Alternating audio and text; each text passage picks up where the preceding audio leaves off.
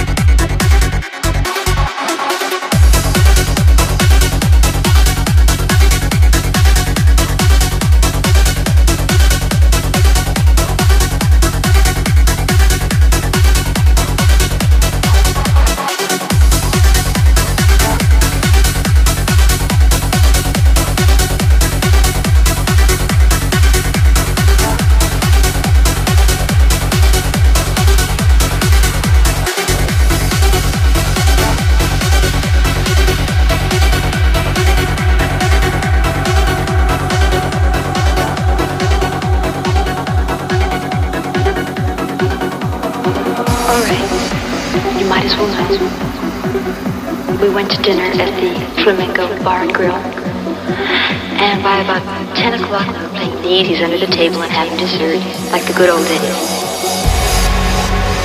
And then we went to the motel, and then it happened. We bawled,